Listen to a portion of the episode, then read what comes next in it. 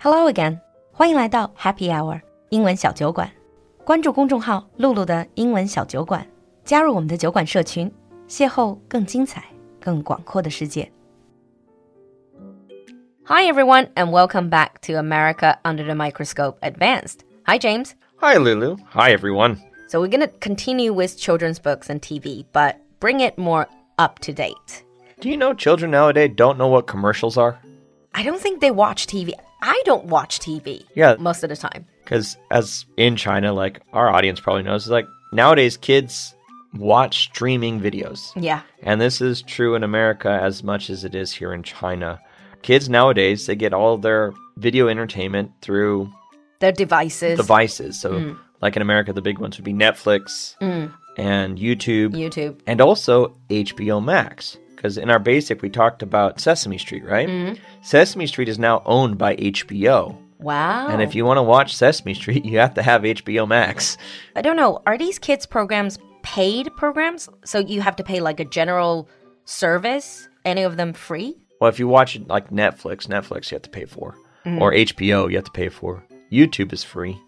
So there's a lot of stuff on YouTube. Like you can even find like clips or old episodes of even Sesame Street on YouTube. Mm. So there's a lot of a lot of people use YouTube. Mm. But nowadays, with all these streaming services, obviously with people so many producing it, the sort of the entry threshold is much much lower. Anyone can practically produce. What has changed them? A lot of a lot more low quality stuff. Well, Like figures.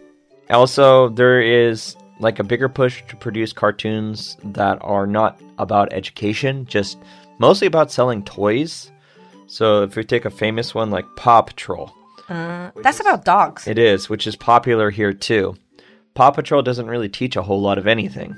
It's all about, hey, look at these dogs, cool little trucks and stuff. Buy them in the toy store. Buy, buy, buy. Can you actually do that? Because if you're just creating kids show, you said kids don't know commercials, but that the whole show is a commercial. Well, it's it is, but it's not actual because they don't say buy the toys in the show.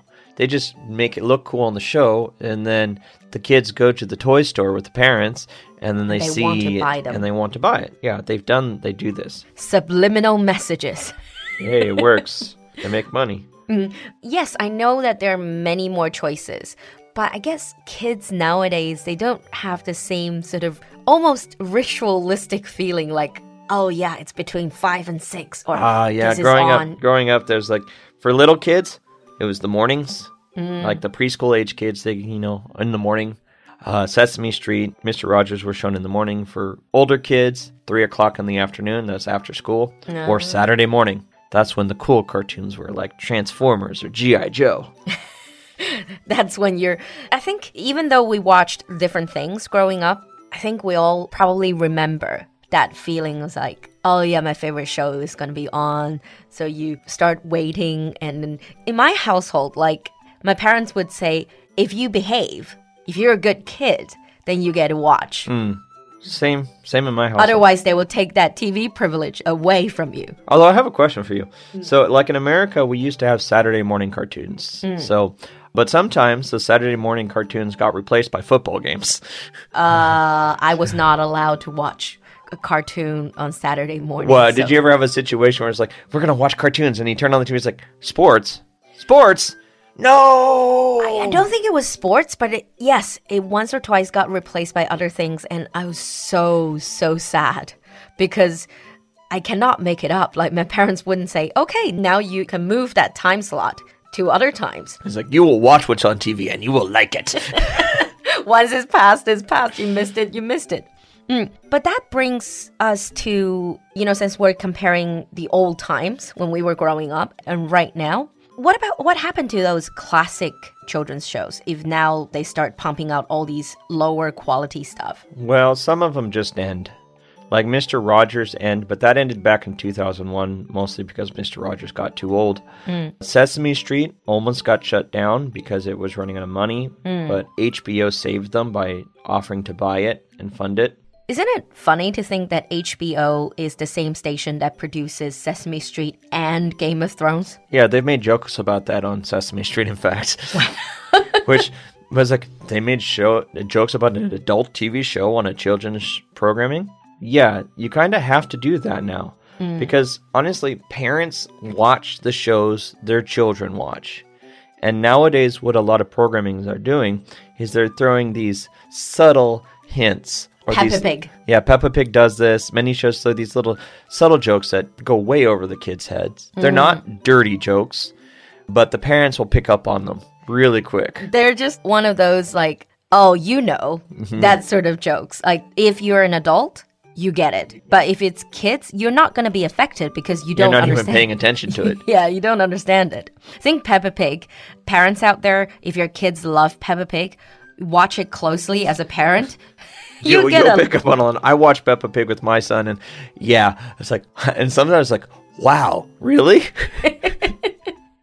But are there any, like, let's say, controversies, or maybe not controversy is not the good word, but as a parent or as parents, a lot of people would have sort of, let's say, disagreeing views to some of these kids' show that are available? yeah, that always exists. There are disagreements, but in general, America, you have so much choices. You just nowadays you have so many options. You just don't let your kids watch what you don't like. You can lock them out on the mm-hmm. online streaming services, so you mm-hmm. can just lock out a show. So like can't watch it, just block it, mm. which is pretty easy to do. Are there any special regulations for kids' shows? Sure. If it's on any of the streaming platforms like Netflix or TV, they mm-hmm. are rated. So there's a TV rating system, just like we have a movie rating system. Mm. And so you can just lock out all the ratings you don't want your kids to watch. Mm. Like PG is parental guidance. We talked about yeah. this. So there's even one lower than that for mm. movies. And for TV, it would be called TVY, which is Youth. youth. Ah. so you can lock out anything above it.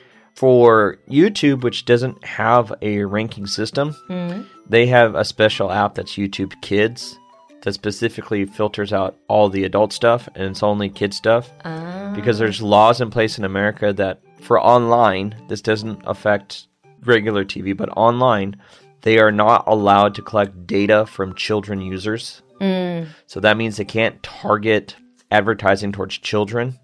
I see. Therefore, a lot of producers of kids programming know this, so they have to make their programming so they'll f- be happy for the YouTube algorithm, or else they'll just YouTube will just put it in the very back. Everything is about data now, Yep. really. Uh, it's about data, it's about online traffic. Mm, But what about the value system? I mean, some of the classic shows we mentioned in the previous episodes, some of the values would be, for lack of a better word, a bit outdated. Like the views on gender, the views on race. Well, that would be honestly a lot more apparent in books. Hmm. Because some of the older shows don't get watched, but Oh, some of the classic books still get read. Hmm. So, yes, there is some pushback on the books because some of the older children's books do have out of date or just very bad stereotypes, hmm. especially racial stereotypes or gender stereotypes, which modern parents don't want their kids to learn. Mm-hmm.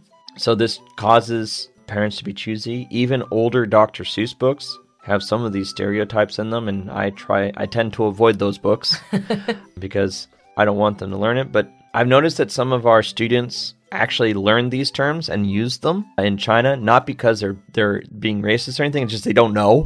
Mm-hmm. There's like that's actually a stereotype that we don't use this term anymore because they le- learned it from an old book. It's kind of out of date. Yeah. In terms of language, you really need to keep up to date because a lot of the language sound offensive. But if you deeper, it's what the historical background, the historical context that really makes that particular language offensive. Yeah, mm-hmm. so you got to be careful about that one, mm. especially when so. But there's also the opposite of this. There are some parents that push back against the books because they are pushing too many new values. Ah, like top of my head, I can think of things like gay marriage. Right, and there's like, this is something kids shouldn't be learning. It's like this should not be in children's books, mm. things like this. so ah. there's pushback on both sides. But the thing is, in America, it's just you're the parent, you make the decision, you buy the books you want your kids to read. It's that's it. If you don't like the book, don't buy it. Yeah, but do they have these sort of kids' books in schools, like available to kids? Yeah, This is where you'll probably get the biggest pushback because the, you'll get parents like, oh, "You use this book in school? How dare you?" Uh, Or it's like that book's out of date. How are you using that? How dare you? it's difficult being teacher anywhere, really, especially to kids. Oh yeah. If you talk to any teacher, they'll say, "What's the worst?" If you ask them, "What's the worst part about being a teacher?" They'll tell you immediately, "Parents.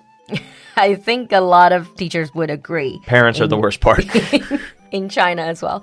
All right, on that note, we're going to wrap up today's episode. Share with us in the comment section children's TV shows and books that you read or you watched as a kid, or if you're a parent, share with us what are the things that your kid is reading and watching. Can't wait for your comments. Bye, everyone. We'll see you next time. 今天的节目你喜欢吗？赶快联系小助手加入酒馆社群吧。小助手的微信号是 l u l u x j g three，我们在酒馆等你。